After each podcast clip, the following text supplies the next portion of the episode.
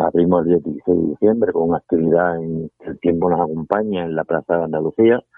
con un castillo hinchado, un fútbol humano, una pista de cara y todo para que los niños más pequeños puedan disfrutar de una tarde